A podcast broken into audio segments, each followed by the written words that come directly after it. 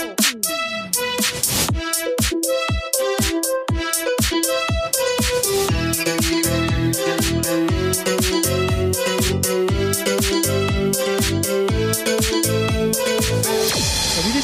Bienvenue pour ce nouvel épisode du podcast de Nakan. Aujourd'hui, un épisode avec Greg uniquement. En théorie, nous devrions être en live sur Instagram pour ceux qui ont suivi le fil et qui ont bien reçu l'email de notification. Mais je vois que à nouveau, après un quart d'heure d'essais infructueux pour que je puisse joindre ce live, j'ai été dégagé. Donc, euh, on va commencer quand même cet épisode que de toute façon, si vous êtes des fidèles auditrices, fidèles auditeurs de ce podcast, vous pourrez retrouver dès mercredi dans notre flux de podcast. Donc, euh, ce que je te propose, Greg, c'est de commencer immédiatement. Qu'est-ce que tu en penses?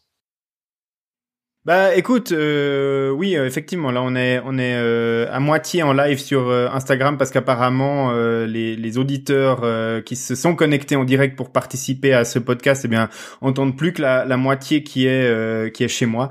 Donc malheureusement je crois qu'on se dirige vers un fiasco. On fera peut-être on fera peut-être un, un, live sur une autre technologie la prochaine fois parce que malheureusement je pense qu'ils entendront que la moitié de ce podcast qui est enregistré à moitié en direct, donc c'est un peu moins drôle euh, ce soir. Euh, mais bon, ils auront de toute façon la, possibilité d'écouter l'intégralité de l'enregistrement euh, mercredi quand il sera diffusé sur les plateformes habituelles de notre podcast. Donc on a décidé ce soir effectivement de, de parler de d'entraînement, de parler de quantification de l'entraînement, puis de parler un petit peu de, de méthodologie de mesure. C'est vrai qu'on a parlé au cours des épisodes passés avec Denis, avec VO2 Sport et puis avec plein d'intervenants de tests de VO2, de de, de tests d'effort et puis de, de quantification de, de, sa performance. Mais euh, il y a des sportifs qui commencent, il y a des sportifs qui aimeraient pouvoir débuter et puis progresser sans avoir à passer par un labo, sans avoir à faire l'investissement euh, d'un test d'effort. Et puis c'est ce dont on va parler ce soir. Ouais, effectivement. Enfin, je pense que c'est surtout toi qui va beaucoup parler parce que c'est surtout toi qui a beaucoup de, de connaissances et de compétences techniques. Moi, je serai certainement là uniquement pour euh, poser des petites questions. Ça te va? Alors euh, ça me va. Euh, moi j'ai préparé un petit peu quelques points euh, donc qui sont des, mesures qu'on peut faire soi-même lorsqu'on est sportif. Que on va parler principalement de course à pied et de cyclisme dans cet épisode, mais il existe aussi des, des méthodes pour calculer un peu ses performances en, en, natation. En natation, on verra en fait c'est peut-être plus compliqué de nager juste au niveau technique sans avoir accès à un coach ou à, quelqu'un. Par contre, c'est un petit peu plus facile de juger ses, capacités en natation parce que euh, finalement, euh, dans un bassin de, de, 25 mètres ou de 50 mètres, c'est quand même assez facile de se mesurer sur un 100, 400 mètres et puis de, de pouvoir euh, mesurer sa performance. Et puis, et puis c'est un, petit peu plus compliqué d'avoir accès à des métriques comme la fréquence cardiaque en direct en natation. Mais on va on va parler un petit peu plus de course à pied et de cyclisme parce que là, je pense qu'il y a des choses très intéressantes à dire. Il y a des, il y a des mesures qu'on peut faire soi-même, que ce soit sur la piste, que ce soit sur tapis de course ou alors euh, carrément euh, sur ses terrains d'entraînement favoris, et puis qui vont permettre de quantifier assez euh, facilement son, son effort et puis sa, sa progression dans, dans le sport. Et puis voilà, j'ai préparé quelques petits petite note par rapport à ça. Ouais, effectivement, de très belles notes que tu nous as préparées. Alors moi déjà, j'aimerais qu'on commence cet épisode euh, pour en, en, en donnant quelques définitions. Quand on va effectuer euh, Enfin déjà, première question, pourquoi est-ce qu'on voudrait effectuer un test euh, dit de VMA qu'on va pouvoir faire, comme tu l'as dit, soit sur tapis, soit euh, soit en courant, soit sur vélo. Pourquoi est-ce qu'on va vouloir effectuer ce type de test? Quelles quelles données on va s'attendre à récupérer? En fait, un test de VMA, il va tout simplement nous donner une indication sur le, la performance maximale qu'on est capable de fournir en course à pied. Et euh, à partir de cette donnée-là, on va pouvoir euh, calculer, on va pouvoir déduire des intensités euh, d'entraînement qui vont être idéales entre guillemets hein, pour pouvoir progresser dans son dans sa pratique de la course à pied. Donc je pense que c'est un, un, passage un petit peu obligé si on n'a pas un, un test d'effort complet en laboratoire qui est qui nous fournit ces données. Et eh bien quand on est livré à soi-même, je pense que le test de VMA c'est vraiment la première chose qu'on devra faire quand on est un coureur à pied. Euh, théoriquement, hein, la, VMA, donc la vitesse maximale aérobie, euh, c'est euh, un effort qui est fait quasiment à, VO2 max, à 100% de sa VO2 max, donc à, 100% de l'assimilation d'oxygène qu'on est capable de produire, de d'assimiler. Et puis ça, on va pouvoir le soutenir un grand maximum de on va dire 4-5 minutes pour un athlète euh, un petit peu euh, comme nous, hein, un athlète amateur, un athlète euh, éclairé, et puis jusqu'à 8-10 minutes pour un, un athlète élite. des fois, c'est même un tout petit peu plus long que ça, mais voilà, c'est un petit peu les, les tranches de, de, durée qu'on est capable de soutenir cet effort. Donc, on est vraiment à un effort maximal. Et puis, alors là, il y a, y a, tout qui fait mal. On, on est à la limite de la saturation au niveau respiration. On a tous les muscles qui produisent tout ce qu'ils peuvent d'acide lactique, donc on, on tient pas cet effort pendant des, dizaines de minutes, ça c'est clair. Donc une fois qu'on connaît cette VMA, euh, donc qui va, c'est simplement une vitesse, hein, donc euh, la, la, VMA qu'on va mesurer, et puis à partir de là, on va pouvoir déduire les allures d'entraînement idéales pour progresser en course à pied. Ouais, alors on, on, en parle très régulièrement dans tous les épisodes qu'on a déjà été amené à faire et on renvoie éventuellement nos, nos auditrices, nos auditeurs sur ce type d'épisode. Mais en tout cas, euh, je pense que c'était nécessaire de refaire ce rappel à l'ordre et de cette définition de ce qu'est un test VMA. Alors tu l'as dit, on peut le faire aussi bien en courant que en vélo. en l'occurrence là, on, on s'adresse euh, principalement à nos auditrices, nos auditeurs qui sont peut-être des triathlètes, peut-être des coureurs, peut-être des cyclistes. Euh, tu l'as dit aussi, c'est possible de le faire en natation, mais c'est un peu plus compliqué. Donc là, ce sera des protocoles qui seront euh, peut-être détaillés à, d'autres moments. Euh, toi, ta recommandation principale pour pouvoir effectuer un bon test de VMA, est-ce que ce serait de l'effectuer plutôt sur piste, plutôt sur route plutôt sur tapis euh, par rapport aux différentes mesures qu'on peut être amené à faire. Enfin, quand je parle de mesures, je parle vraiment de, distance. Euh, quel outil, avec quel outil on pourrait démarrer ce test si, euh, comme tu l'as dit en introduction, on n'a pas les moyens ou on n'a pas envie d'aller réaliser ce type de test dans un laboratoire spécialisé? Ben, en fait, euh, bon déjà VMA, euh, on parle de vitesse maximale aérobie, donc on se limite vraiment à la course à pied. Hein. Il n'y a pas de VMA euh, à proprement parler à, à, vélo.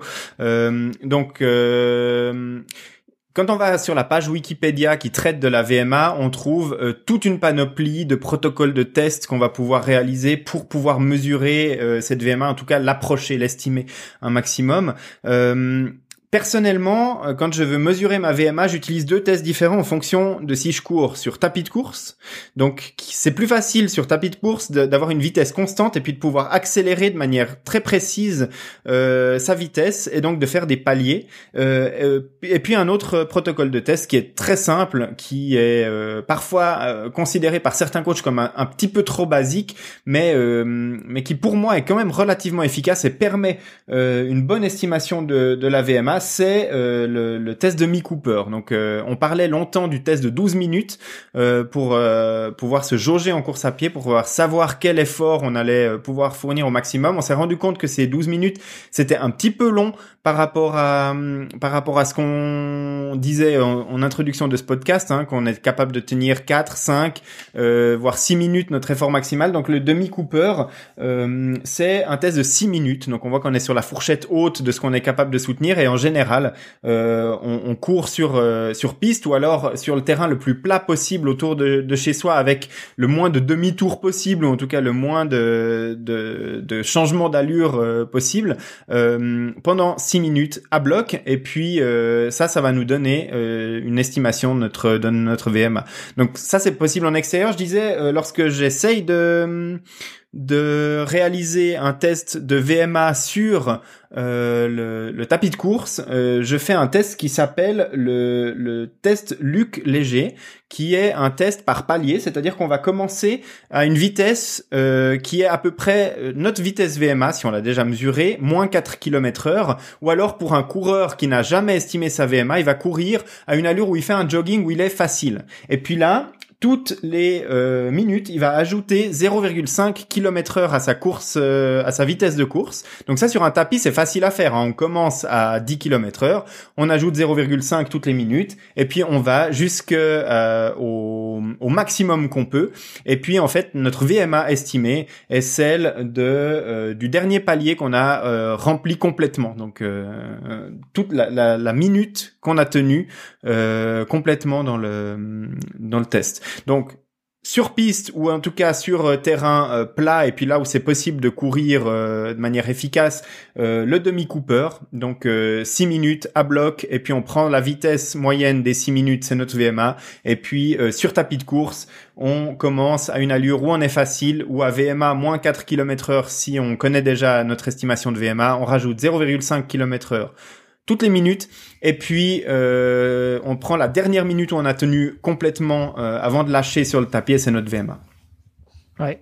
Alors, euh, moi, j'avais euh, mon, entraîneur qui m'a suivi euh, très longtemps au Luxembourg me suggérait encore un autre test, un autre protocole. Et euh, je crois qu'on en a déjà parlé, notamment avec Denis. C'était un protocole de 30 minutes où finalement pendant 30 minutes, principalement sur piste, parce que bah, tu l'as tu l'as dit juste avant, ça a l'avantage d'être plat, ça a l'avantage d'être un parcours régulier. bon, s'il y a du vent, comme on tourne, en rond, oui, c'est mieux. Euh, et ben, il y a un moment on l'aura de face et un moment on l'aura dans le dos. Donc euh, euh, lui préconisait plutôt un, test sur donc sur piste de 30 minutes où là l'objectif ça va être de réaliser le maximum de distance sur 30 minutes. Lui préférait ça à un Cooper ou à un demi Cooper pour que effectivement on ait on ait une on ait une peut-être pas une régularité, mais en tout cas, on est euh, une constance dans l'effort et que euh, aussi bien sur 6 voire 12 minutes, il est parfois aisé de courir un peu plus vite que euh, à sa VMA sur 30 minutes en général ça ment pas. Il y a un moment on va réguler sa vitesse et on aura véritablement la vitesse pour ainsi dire la VMA je sais pas ce que tu penses de, de ce protocole Greg alors je comprends pas le concept parce que vu que VMA on peut la tenir un maximum de 4, 5, 6 minutes, je vois pas l'intérêt de courir 30 minutes pour estimer de la VMA. Enfin personnellement, euh, à part euh, une fraction de VMA qu'on devra ramener euh, avec une formule mathématique euh, savante euh, pour ramener un, test. Tu dis, euh, on, aura tendance sur un demi Cooper à courir au-delà de sa VMA. théoriquement, c'est pas tellement possible. Alors bien sûr que des athlètes qui sont préparés pour du 400 mètres aux Jeux Olympiques, peut-être que eux, ils ont un temps de soutien tellement important à VO2 max que effectivement un test de 6 minutes est plus pertinent pour eux. Mais je pense que pour 100% des coureurs amateurs, courir 6 minutes à bloc, c'est courir à VMA ou alors en dessous. Mais courir 6 minutes à bloc au-dessus de sa VMA, je pense que c'est pas possible pour n'importe quel euh, n'importe quel coureur euh, amateur. Euh, à mon sens, voilà. Évidemment que s'il y a un vent pas possible le jour du test de, de VMA, il va falloir réfléchir. Alors, bien évidemment, si on le fait sur piste, il y a un sens dans lequel on va lutter contre le vent, un sens dans lequel le vent sera favorable, et donc du coup, probablement que ça s'équilibre un petit peu, mais ça c'est quand même un biais. donc peut-être attendre un jour où il y a où il y a moins de vent. Après normalement, à peu près toutes les pistes d'athlétisme du monde sont plates, donc ça, il n'y a pas tellement de problème de dénivelé. Après, si on fait son test chez soi, bien évidemment que on peut pas faire 6 minutes à bloc en montée parce qu'on aura sa VMA exactement dans ce pourcentage de pente. Donc euh, après, on, aura du mal à utiliser ces données-là. Donc, euh, donc ouais, je, je reste sur ce que je dis. Donc le demi Cooper, si on fait ça sur piste ou à l'extérieur sur le terrain le plus plat possible, idéalement sans vent et puis euh, et puis le test de Luc Léger sur le sur le tapis de course parce qu'on peut faire des incréments de assez précis en termes d'ajout de, vitesse. Ouais, c'est vrai que là pour euh, avoir un test relativement précis, si on n'a pas les moyens d'aller en labo, euh, le, le, mieux ça reste quand même essayer de se trouver une salle de sport avec un tapis ou un copain qui aurait un tapis et, et pouvoir effectuer ce test en intérieur sur un tapis. Déjà, on n'a pas le biais du vent, on n'a pas forcément le biais de la température non plus et puis on a l'assurance de la régularité de la vitesse à laquelle on court. Exact, ouais, c'est tout simplement ça. Et et puis ensuite, euh, une fois qu'on a déterminé sa sa VMA, euh, donc la plupart des des personnes qui vont faire un test de VO2 max, si on leur donne leur VO2 max, par exemple 56, eh ben c'est juste un chiffre. Et puis euh, c'est compliqué de savoir qu'est-ce qu'on va en faire de ce chiffre. Et la VMA c'est un petit peu pareil. Donc euh, euh, une fois qu'on a qu'on a déterminé sa sa VMA, encore faut-il savoir quoi en faire de ce chiffre en, en kilomètres. Alors déjà, euh, une chose qui est intéressante, c'est que à 85% en général, on est on est dans une fourchette qui est assez euh, assez précise, assez proche. Euh, à 85% de sa VMA, on est au seuil ventilatoire 2. Donc en général, c'est quand on dit je cours au seuil, euh, eh ben c'est le c'est le seuil numéro 2 qu'on qu'on appelle ainsi. Eh ben euh, là là on sait que 85% de sa VMA, donc là, il faut faire un petit calcul.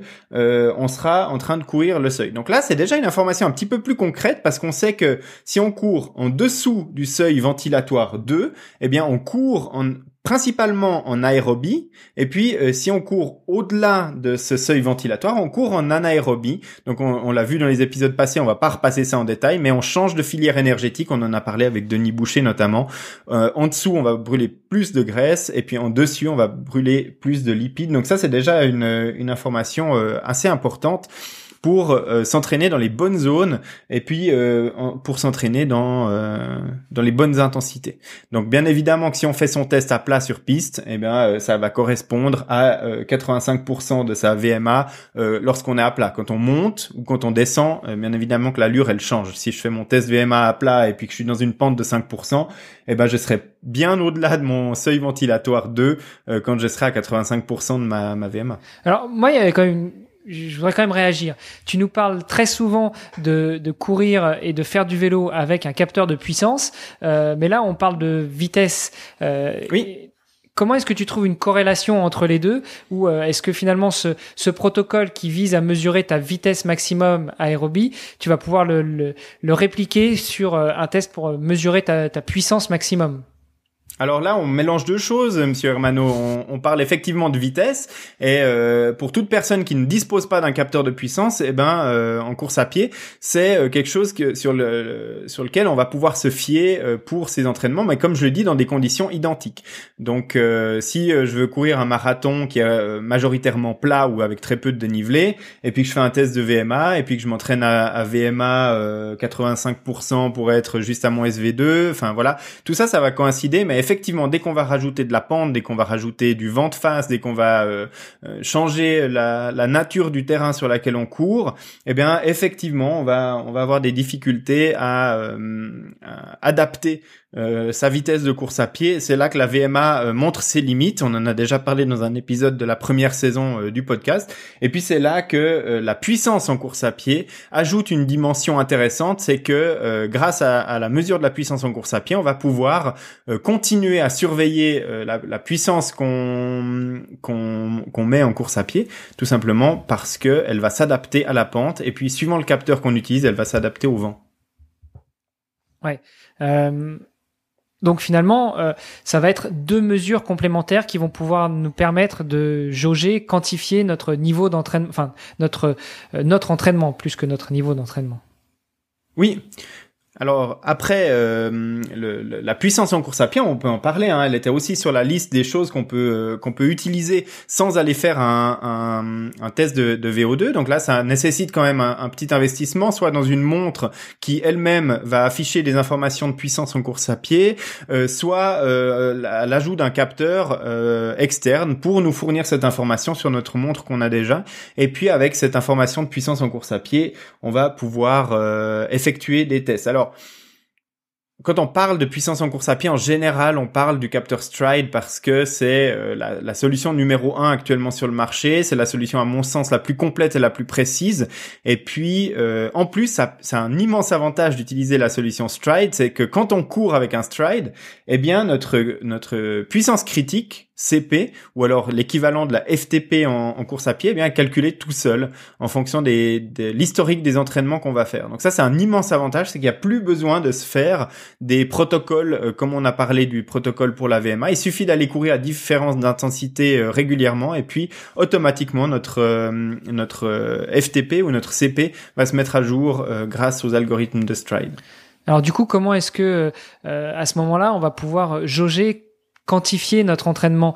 Euh, comment est-ce qu'on arrive à trouver des parallèles, des, euh, des passerelles entre euh, des entraînements qui vont être donnés en, puissance, en, pourcentage de fréquence cardiaque, avec des entraînements qui vont être donnés en pourcentage de, de, puissance ou en pourcentage de, de VMA Comment est-ce qu'on gère ça? Si on a un stride, on le met à la chaussure, on enregistre les données, on les envoie sur le stride power center et au bout d'un moment, il y a notre euh, puissance critique qui va être calculée automatiquement. Donc ça, c'est super facile. Si on a une autre solution qu'un stride pour faire euh, de la mesure de puissance en course à pied, eh tout simplement, on va euh, faire un petit test pour déterminer quelle est notre puissance critique. Ce test, c'est un test qui est relativement facile, c'est le test 9.3. il en existe d'autres également, hein. bien évidemment qu'il y a plein de d'autres solutions, mais le test test 9.3, je pense qu'il est relativement pertinent parce que je l'ai utilisé plusieurs fois avant que, Stride ne mette à disposition l'algorithme automatique. Et puis dans tous les cas, il a donné des valeurs qui étaient extrêmement proches à celles qui ont été ensuite calculées par par mon capteur.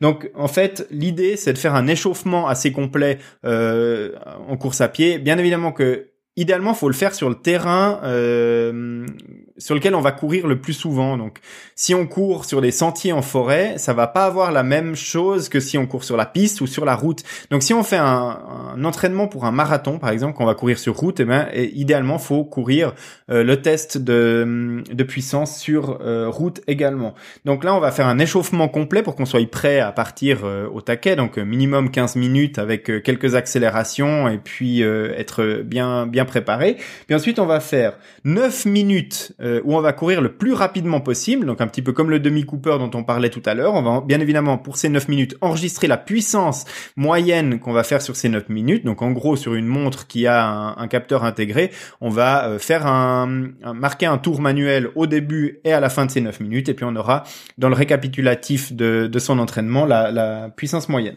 Ensuite, on va faire 30 minutes de course active, mais très léger. Donc on doit vraiment être dans une course super facile. On est en mode récupération, et puis on va repartir pour 3 minutes où on va de nouveau courir à bloc et puis on va enregistrer de nouveau la puissance moyenne et puis ensuite on va faire un, retour au calme euh, traditionnel pour pas arrêter après avoir couru 3 minutes à fond. On prend la moyenne des 9 minutes, la moyenne des 3 minutes, on les additionne, on divise par 2 et puis on obtient notre puissance critique euh, sur laquelle on va pouvoir définir nos zones de puissance. C'est simple. C'est simple, mais euh, c'est simple entendu comme ça, dit comme ça, après à mettre en pratique, c'est peut-être un petit peu plus compliqué. Alors, euh, sur certaines montres, il est possible de planifier cet entraînement. on peut créer un entraînement euh, par intervalle qui va nous dicter les, étapes à suivre. Et puis, euh, sinon, on, s'inscrit sur un, un, petit papier qu'on se met dans la poche avant de partir à l'entraînement. 9 minutes, 30 minutes, 3 minutes, c'est quand même relativement facile de, de s'en souvenir et puis on arrive à faire ce test euh, de puissance critique assez facilement. Une fois qu'on a obtenu donc notre puissance critique, donc ce qui est équivalente à notre FTP en course à pied, euh, donc pour information, ce, ce chiffre de, de, FTP théoriquement il correspond à la puissance maximale moyenne qu'on est capable de tenir sur environ une heure euh, d'effort. donc euh, typiquement 100% de cette euh, FTP ou, ou CP, c'est la même valeur. Euh, ce sera à peu près notre puissance moyenne qu'on va développer sur un 10 km, mettons, voire, euh, voire un tout petit peu plus long. Euh, donc voilà, on a déjà une information, c'est que 100% de, cette valeur, ça va être notre, notre puissance cible pour un 10 km. ok, est-ce que de la même manière que pour des, zones de fréquence cardiaque ou des zones de, VMA, on va avoir des zones de travail sur la puissance? Euh, oui, alors tout à fait. En général, on parle de cinq zones euh, pour la, la puissance en, en, course à pied. Euh, on a une zone qui se situe entre 65 et 80% qui est vraiment la, la zone d'endurance basse. Donc c'est vraiment la, la, zone que dont Denis nous parle souvent. C'est euh, c'est euh, la zone qui est en dessous du seuil d'échange gazeux ou alors qui s'en rapproche. Et puis c'est vraiment cette zone là où on va consommer un maximum de, de lipides. Et puis ensuite, on a une zone 2 qui est entre 80 et 90% de, de cette euh, FTP ou de cette CP, où euh, là, on est euh, à peu près à notre allure, enfin à notre puissance cible marathon. Donc pour quelqu'un qui vise un marathon, c'est dans cette zone 2 à peu près. on va peut-être un tout petit peu se mettre à, à cheval sur sur la, la, zone 3, mais normalement la, la, la zone de puissance en course à pied pour le le, marathon, c'est euh, à peu près 90%, euh, 90%. Euh, et puis au-delà, bah, on l'a dit, hein, entre entre 90 et 100%, on est sur notre zone qui correspond à un 10 km. Euh, entre 100 et 115% c'est notre notre euh, puissance cible pour 5 km. Donc ça c'est la zone 4 et puis euh, la zone 5, c'est vraiment celle qu'on va utiliser sur des intervalles courts euh, qui se situent entre 115 et 300% Donc là là j'adore le 300% quand même parce qu'on on, on, a des paliers qui sont très petits, 65 80, ça fait du 15 quoi. Après on réduit encore 80 90 ou 80 90, c'est 10% Mais alors là le, le dernier seuil c'est entre 115 et 300. Ouais, bah oui, parce que sur la piste, on va pouvoir faire des, des euh, intervalles de 15 secondes ou de 400 mètres ou de 800 mètres. Donc, euh, euh, si, si on fait des intervalles très courts, comme par exemple du 15 secondes, on va être très très haut au niveau de la puissance, mais sur sur une une intensité qui sera courte. Et donc là, on va pouvoir mettre un, un paquet de, de, puissance sur ces répétitions, ou alors sur du travail en côte. Hein, aussi, on sait qu'en côte, on va développer une puissance plus importante parce qu'il faut en plus lutter fort contre la gravité. Donc là, on va on va aller euh, euh, à 300% euh, au max de, de sa puissance critique. Ouais, euh, ça, ça, me fait penser à mes grosses cuisses et où moi je me, je me sens toujours très bien en côte parce que bah, justement j'ai des gros cuisseaux mais un peu moins bien sur le euh, sur sur l'endurance ou, ou, sur le plat.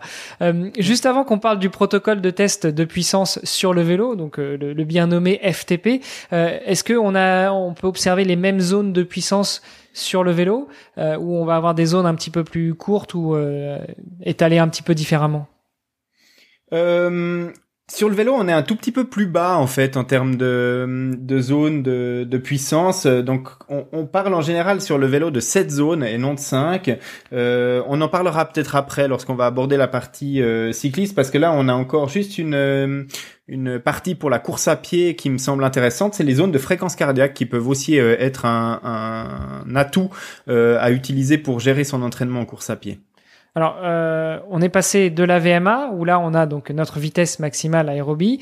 Euh, on, on, va savoir courir ou travailler euh, suivant différents seuils, tu nous l'as expliqué. Euh, de la même manière, on va pouvoir mettre en face de cette VMA, euh, et surtout si on a un cardiofréquence mètre qui enregistre notre séquence, une, une valeur pour une fréquence cardiaque maximale euh, en face de cette VMA. Et, du coup, est-ce que tu peux nous en dire plus sur les, les différentes zones ou sur peut-être le parallèle qu'on va pouvoir faire entre la, la déjà la, puissance, pardon, la fréquence cardiaque et le test de VMA qu'on aura réalisé? Oui, euh, on peut tout à fait utiliser son test de VMA qu'on va faire sur piste pour aussi déterminer sa fréquence cardiaque maximale. Euh, donc euh, c'est aussi une valeur qui est intéressante parce qu'elle permet de, définir ces zones de, fréquence cardiaque qui sont aussi utiles à l'entraînement pour s'entraîner dans les bonnes dans les bonnes intensités si on se fie à cette fréquence cardiaque. Donc on a dit que la VMA avait un, un défaut particulier, c'est que dès que ça monte ou que ça descend, eh ben on n'est plus forcément euh, comment dire, on, on, on, peut plus se fier à ces informations d'allure parce que euh, elles sont faussées par la, la pente en fait. Donc on pourrait utiliser la fréquence cardiaque si on s'entraîne sur des terrains vallonnés pour euh, continuer à rester dans la, bonne zone d'effort. Donc on peut utiliser le, test de, de, VMA pour estimer sa fréquence cardiaque maximale parce que pendant un test de demi Cooper, euh, eh ben on pourra regarder la, section du test où euh, pendant 20 secondes on a la, fréquence cardiaque la plus élevée. On pourra partir du principe qu'on on peut utiliser cette valeur comme fréquence cardiaque max. Et puis également hein, sur le test sur on a parlé de d'incrément de, 0,5 km/h. Normalement, sur le dernier palier qu'on tient, on doit arriver à des fréquences euh, cardiaques qui sont très très proche des fréquences cardiaques maximales euh, qu'on est capable de, de, soutenir. Et puis sinon, euh, il y, a, y, a, des tests qu'on peut faire euh, spécifiquement sur piste ou sur sur n'importe quel terrain en fait pour déterminer sa fréquence cardiaque maximale. C'est de faire des, des intervalles de l'ordre de 400 mètres et puis d'avoir des récupérations très courtes. Donc on essaie de faire par exemple 4 fois 400 mètres avec des récupérations très courtes, genre 15 secondes.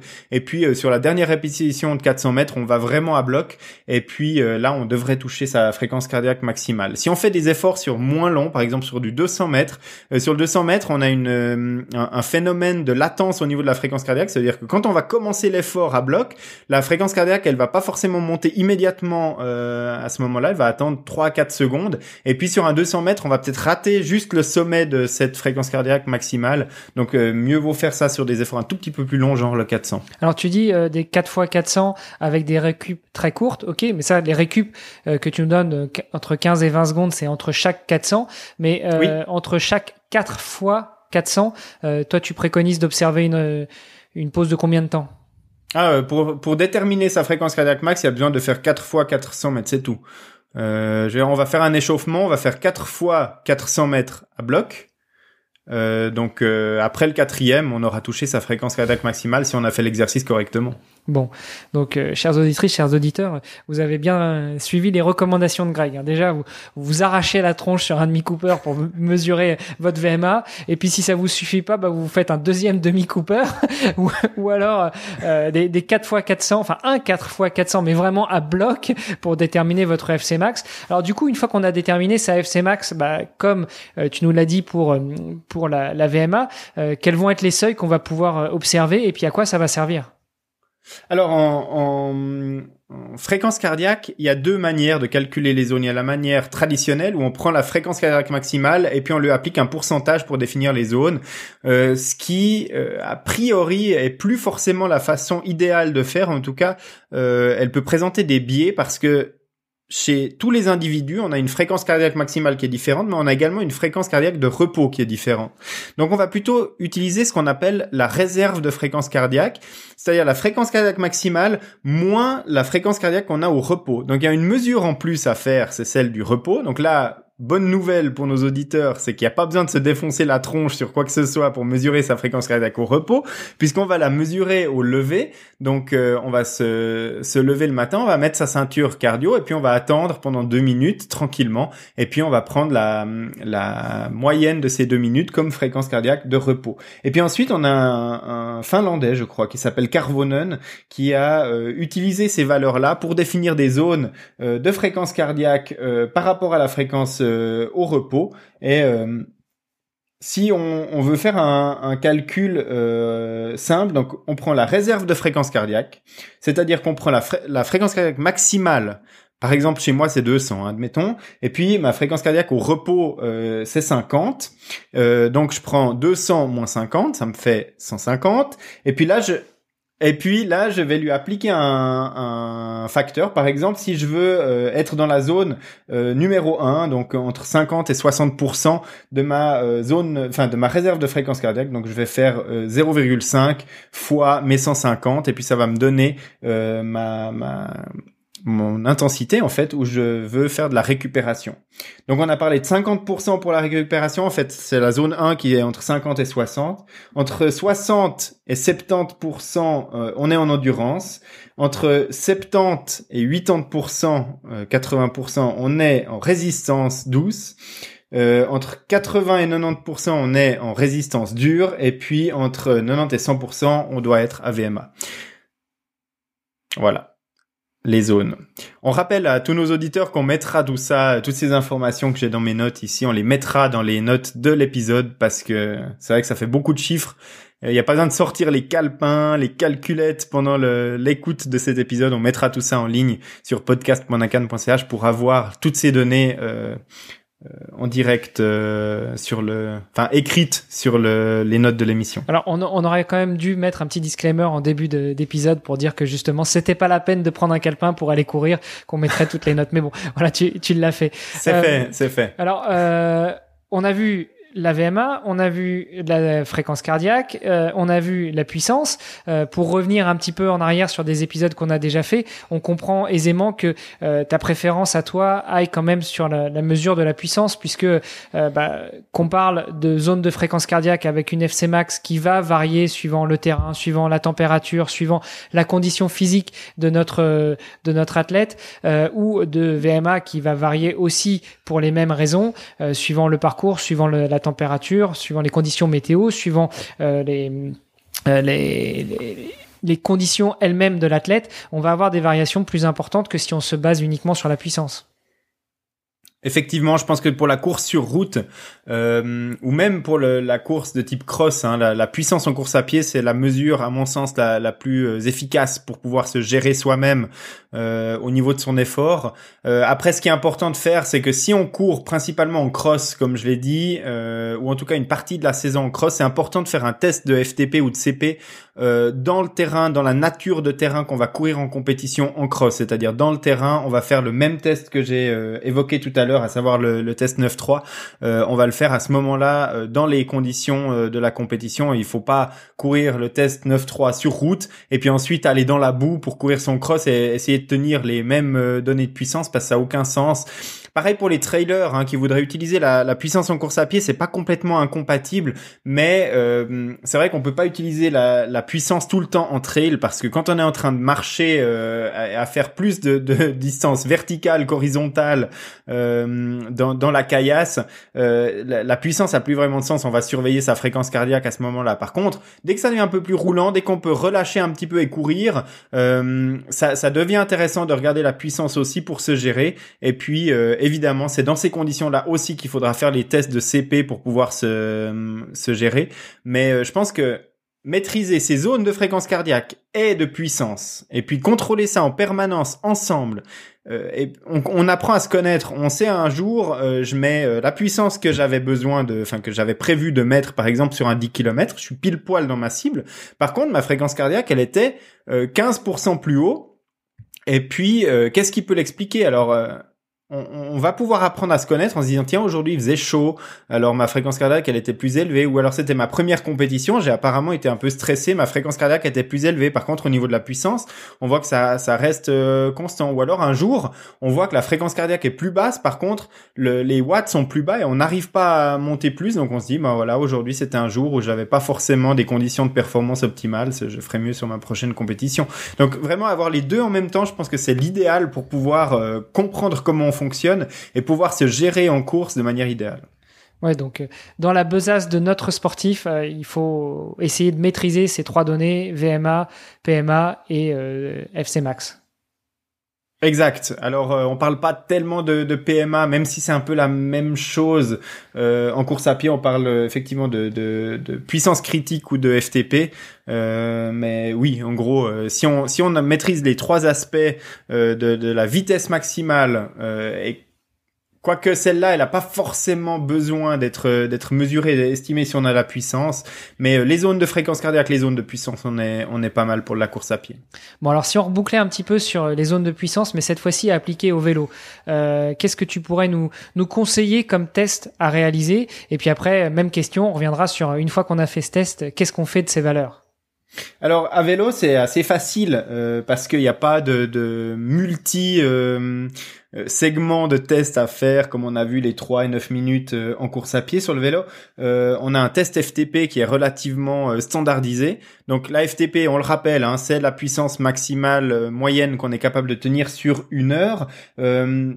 Idéalement sur le sur le vélo, il faudrait faire une heure à bloc, mais on sait très bien que c'est difficilement faisable d'une part d'un point de vue motivation, d'une part d'un point de vue euh, épuisement. Un, un, cycliste à l'entraînement, il n'a pas envie de passer une heure sur son vélo à bloc puis euh, de se cramer pour le reste de sa semaine d'entraînement. Donc on est arrivé à un protocole après un bon échauffement. Ici, c'est marqué dans le test de Kogan, hein, qui est euh, un des grands euh, instigateurs de, cette euh, mesure de puissance sur le vélo. Donc 20 minutes d'échauffement. Ensuite, on fait trois fois une minute avec des tours de avec des, des un pédalage rapide, idéalement 100 tours par minute. Ensuite, 5 minutes où on est tranquille, 5 minutes à bloc et puis euh, ensuite 10 minutes tranquille. Puis là, on est bien échauffé, on est capable de partir pour nos tests. Et là, on part pour 20 minutes euh, dans un mode contre la montre où on met le plus de patates possible. Et puis ensuite, on fait notre retour au calme. Et puis sur ces 20 minutes, on prend la moyenne de watts et puis on lui, applique un, facteur de, de 0,95,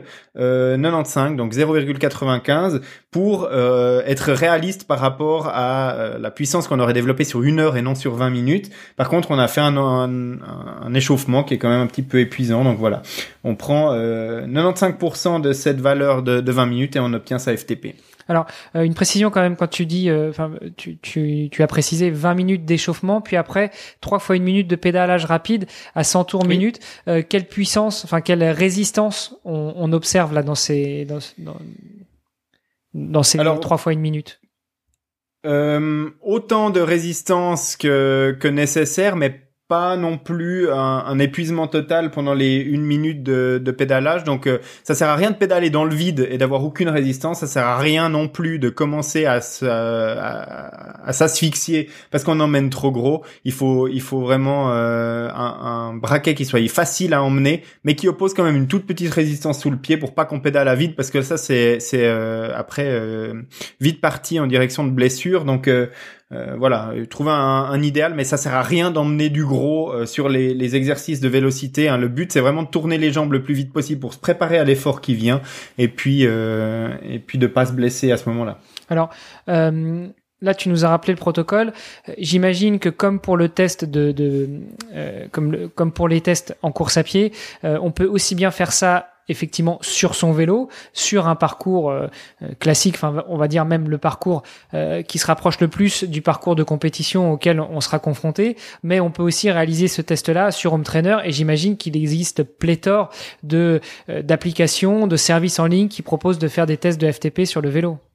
Oui, alors bien évidemment sur toutes les plateformes d'entraînement euh, en ligne qu'on utilise l'hiver, euh, que ce soit euh, Swift ou d'autres, on va trouver des tests qui sont déjà tout prêts où on n'a plus qu'à pédaler à bloc et puis ils nous donne notre FTP. Il existe aussi maintenant, comme pour le stride en course à pied, des, des compteurs cyclistes ou des montres qui intègrent un, soit un test de FTP embarqué, donc lui nous guide pendant le, le test complet, ou alors même on sort s'entraîner normalement, on fait euh, notre petit col, on fait ensuite notre euh, notre petit euh, retour à la maison, la tête dans le guidon où on pédale 20 minutes à fond, et puis lui calcule automatiquement la puissance, donc la, FTP au fur et à mesure de nos sorties, parce que ce qu'on n'a pas dit par rapport à toutes ces mesures, c'est que c'est important de les répéter assez régulièrement pour voir les progressions, que ce soit la VMA, que ce soit la, alors la FC Max peut-être un petit peu moins parce qu'elle elle évolue peut-être un petit peu moins puis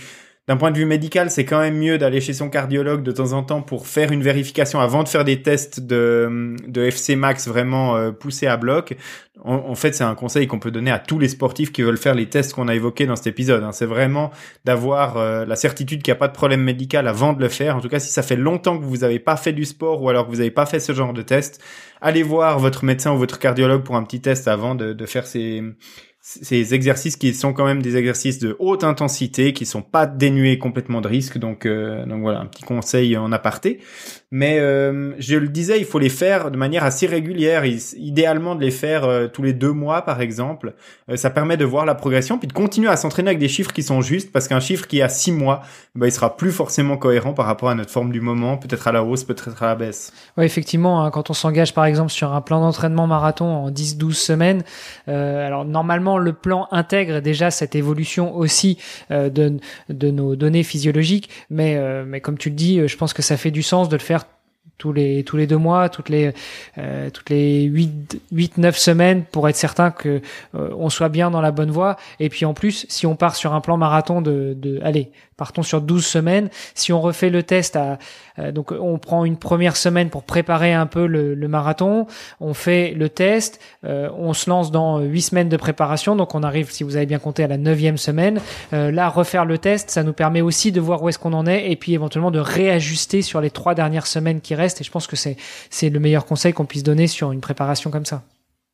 Oui, et puis pas de précipitation pour faire ces tests. Donc euh, si tout d'un coup euh, on, se dit euh, ah mince, il faut encore que je fasse le test, mais aujourd'hui j'avais un gros entraînement sur piste très sollicitant, ne pas aller faire ce test un lendemain de de, de grosse fatigue. L'idéal c'est de le faire un moment où on est reposé, donc idéalement après une journée de repos pour pouvoir avoir des chiffres qui sont cohérents. Et puis la deuxième chose, c'est que si on, on voit des, des, des, résultats qui sont catastrophiques euh, sur un des tests, ça peut arriver parce qu'on a décidé de faire ce test un jour où on se sentait bien, mais finalement on n'était pas si bien que ça.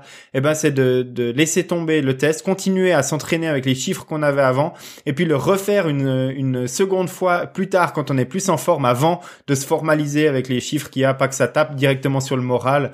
Euh, on sait que la, FTP sur le vélo, par exemple, peut être assez influencée par euh, euh, divers éléments, et puis bah, évidemment de les refaire sur les sections de route euh, les mêmes idéalement hein, pour euh, pas avoir d'erreur. Donc on parlait de, de FTP sur le vélo, on peut le faire idéalement sur la route la plus plate possible et où il n'y a pas de virage, où il n'y a pas de, de, de priorité ou d'arrêt, genre des, des feux de signalisation, des stops, des céder le passage, parce que évidemment que ça va avoir un impact si on doit s'arrêter, relancer la machine à chaque fois.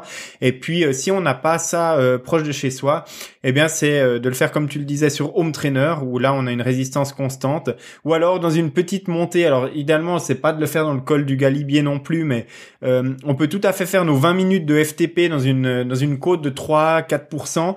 Euh, on, on, sait qu'on va mettre un tout petit peu plus de puissance euh, en montée par rapport à plat, mais si on le fait tout le temps dans les mêmes conditions, on devrait avoir des chiffres qui restent quand même relativement cohérents.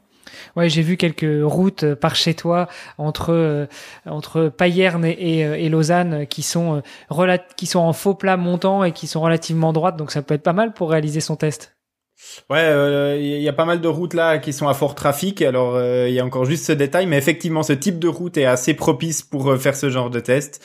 Euh, parce que c'est tout droit, parce qu'on n'est jamais arrêté à cause de de, de priorité ou de, de feu de signalisation ou quoi. Il y a juste quelques ronds-points ici et là, mais bon, c'est c'est pas un problème euh, si euh, la, route est pas surchargée à ce moment-là. Et puis on arrive à faire un test de qualité.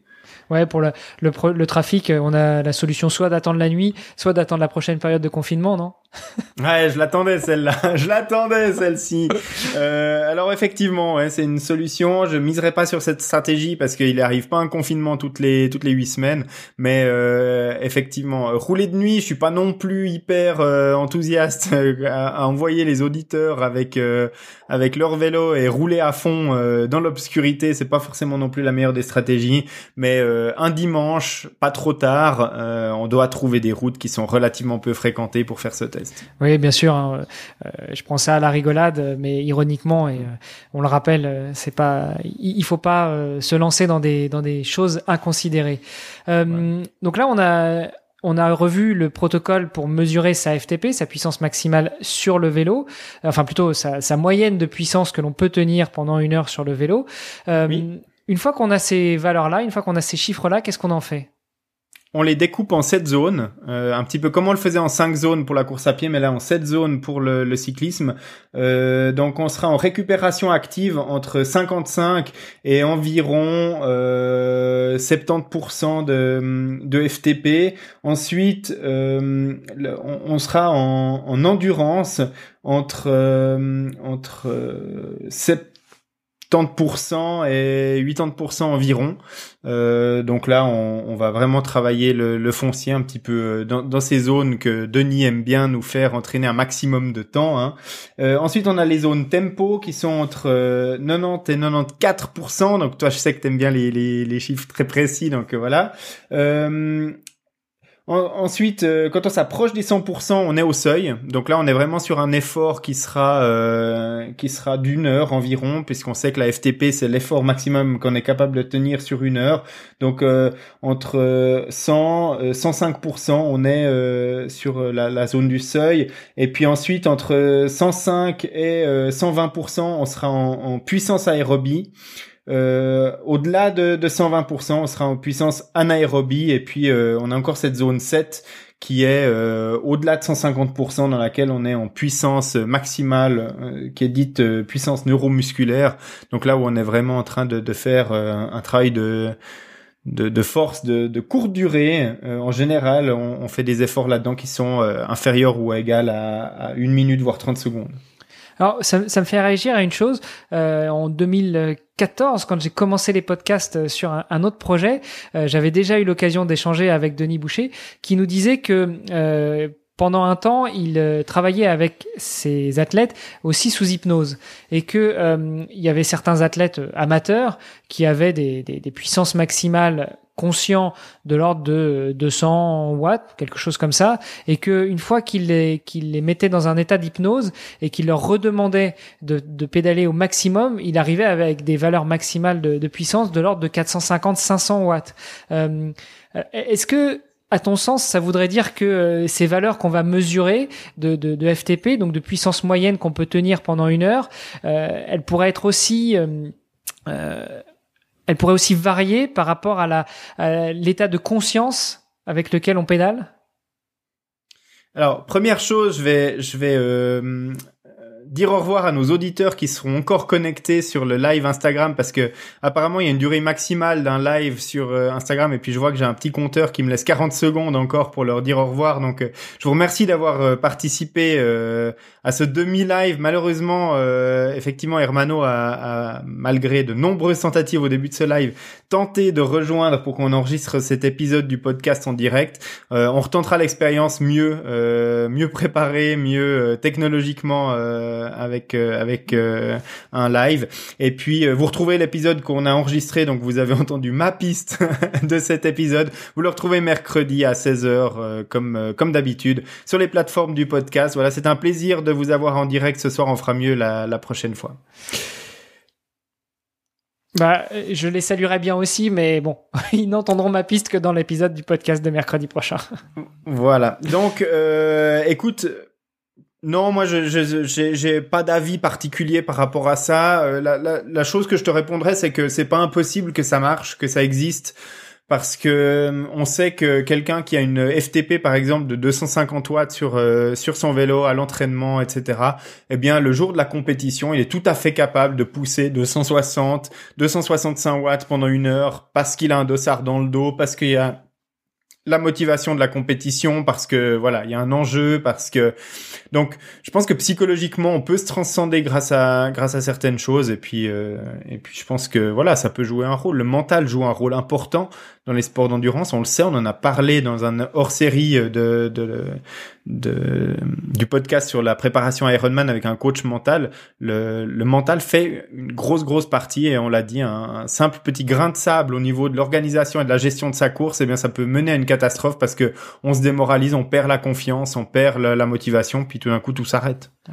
Alors, euh, effectivement, hein, tout ça, euh, en tout cas, le, bien fondé de ma question euh, était aussi euh, à prendre un petit peu avec des pincettes et, avec un petit peu d'ironie, mais l'idée c'était de montrer encore une fois et pour reboucler sur ce que tu disais tout à l'heure que les valeurs peuvent varier suivant les, nos conditions aussi psychologiques et que euh, bah, en cas de mesure qui ne, ne soit pas cohérente avec ce qu'on a pu déjà connaître par le passé ou alors qu'on soit même pas forcément au niveau des attentes que l'on pourrait avoir parce que bah, on s'amuse à se comparer aux, copains d'entraînement qui ont une FTP de 200, 300, 350, 400. Euh, il faut pas, il faut pas se démoraliser et peut-être simplement de se remettre en condition, attendre quelques jours euh, de que que l'on soit à nouveau dans de bonnes conditions et puis euh, refaire le test, re-réaliser le test et comme tu l'as dit tout à l'heure, euh, plutôt après une journée de repos dans des dans des conditions aussi euh, sanitaires qui, qui qui valent la peine. Oui, et puis il faut pas oublier que la puissance euh, absolue, euh, quand on se la compare entre cyclistes, ne veut rien dire. Euh, c'est une valeur qui est très personnelle, mais si par exemple toi, Hermano, tu pesais 100 kilos et que tu avais une, FTP à, à 360 et que moi je pèse 65 kilos et que j'ai une FTP à 220, eh ben on aurait des performances qui seraient qui seraient extrêmement proches l'un de l'autre parce que le rapport poids-puissance serait équilibré, alors que dans l'absolu, si tu viens vers moi, tu me dis j'ai une FTP à 400 watts, je peux être tout de suite démoralisé parce que c'est presque le double de la mienne. Mais euh, voilà, il y a, y, y a, pas que ça qui fait. Euh, donc euh, donc la, la, la, FTP est une valeur personnelle qu'on va suivre soi-même. Donc est-ce que je m'améliore? Est-ce que ma FTP devient de plus en plus élevée au fur et à mesure de mon entraînement? Et puis et, puis on va pouvoir gérer sa, sa, progression, mais on peut pas se comparer à un autre coureur autrement que par le rapport poids-puissance. Et puis faites attention à tous les auditeurs qui sont un peu naïfs euh, par rapport à ça. Les gens mentent sur leur poids. et sur Swift aussi. Donc si sur Swift vous avez des gars qui tournent pendant une heure à 5 watts par kilo, eh ben ne vous posez pas trop trop de questions. Euh, la, la plupart d'entre eux, ils ont menti sur leur poids dans Swift. bon, bah voilà qui nous fera peut-être une bonne conclusion pour cet épisode. Euh, alors peut-être euh, juste pour récapituler, euh, aujourd'hui on a parlé de la VMA, euh, on a parlé de la fréquence cardiaque maximale, on a parlé de la puissance en course à pied, donc la puissance critique et de la FTP en vélo, et euh, on a vu un petit peu une fois qu'on avait ces valeurs ce qu'on pouvait en faire, mais globalement une fois qu'on a ces valeurs là qui sont très personnelles pour chaque personne, aussi bien que l'on parle de la FC Max, que l'on parle de la VMA, que l'on parle de la CP ou que l'on parle de la FTP, euh, on va pouvoir déterminer des seuils qui vont nous permettre d'avoir des valeurs pour nous entraîner. Donc ces seuils, en général, euh, si on veut vraiment très grossièrement schématiser, on a euh, le seuil d'endurance qui est en dessous de 70% de telle ou telle valeur, le seuil de au-delà de l'endurance jusqu'au seuil euh, maximal qui va être entre 70 et 100%, et puis le seuil de survitesse, surpuissance, euh, au-delà de la fréquence cardiaque, euh, qui va nous permettre d'atteindre notre fréquence cardiaque maximale, qui va être au-delà de 100%. Exact, ouais, c'est exactement ça. Et puis euh, ça, ça, nous permet de nous entraîner le plus justement possible dans les bonnes zones qu'on cible. On rappelle encore les préceptes qu'on n'a pas arrêté de, de, donner dans la première saison et qu'on continue maintenant. C'est entraînez-vous massivement dans des zones d'endurance fondamentale. Euh, et puis euh, le, le, le, travail qualitatif, il, existe, il doit exister, mais il doit pas représenter plus que 20% du volume d'entraînement. Le reste, ça doit être fait en endurance basse. Donc euh, voilà, aller courir longtemps euh, et lentement pour pouvoir courir cette frange d'entraînement plus vite et puis euh, s'améliorer parce que tout courir au seuil, on a parlé au début du SV2, donc vous savez maintenant où est ce, ce, SV2 si vous faites un test VMA, et eh ben si tous les entraînements sont courus à ce seuil, et eh ben progression ne se fera pas et puis ce sera contre-productif au niveau euh, fatigue, blessure, charge d'entraînement. Oui, et puis il y a même des risques, tu l'as dit, au niveau des blessures, mais même au niveau de notre petit muscle cardiaque, euh, ce petit palpitant qui est quand même la base de oui du, du fonctionnement de, tout l'organisme. Ouais. Euh, D'ailleurs, ça me permet de, de, placer une petite chose. Il y a un de nos auditeurs qui nous a contacté, Romain, qui se reconnaîtra et qui nous faisait remarquer que parfois on avait peut-être tendance à être un petit peu élitiste. en tout cas, ce que ce que les sujets que l'on aborde et notamment les sujets que l'on a abordés ce soir vont vous permettre, euh, vous auditrices, auditeurs chéris et adorés, de savoir un petit peu où est-ce que vous vous placez et de pouvoir continuer à travailler dans ces zones que l'on vous recommande, qui sont enfin qui sont pas nos recommandations, qui sont des recommandations de, de médecins sportifs ou, d'entraîneurs euh, émérites, euh, et puis bah, de, de, voir un petit peu où est-ce que vous vous situez par rapport à vous-même et de pas chercher à se comparer avec les autres. L'essentiel, c'est toujours de prendre du plaisir et puis euh, de, de se voir progresser. Exactement. Bah voilà, quelle belle conclusion. Euh, on, on, va peut-être le rappeler quand même, si vous ne l'avez pas encore fait, euh, et, et, pourtant on le voit, on voit les, les, les revues sur euh, Apple Podcast qui augmentent. Donc si vous ne l'avez pas encore fait, on vous envoie vers Apple Podcast pour nous laisser un petit commentaire, pour nous laisser euh, une note, évidemment 5 étoiles, puisqu'on est persuadé que vous adorez. Euh, mais si vous aimez pas forcément notre podcast ou si vous avez des choses à nous faire remarquer, bah, vous pouvez aussi le mettre dans ces revues. Vous pouvez aussi nous contacter. Le meilleur moyen pour ça, bah, podcast.nakan.ch. Vous avez un gros bouton qui s'appelle euh, nous contacter euh, et là vous avez euh, toute la procédure, tout le protocole de ce test de VMA de, de contact pour savoir si nous serons à la mesure de, de votre requête. C'est euh, absolument complet, effectivement.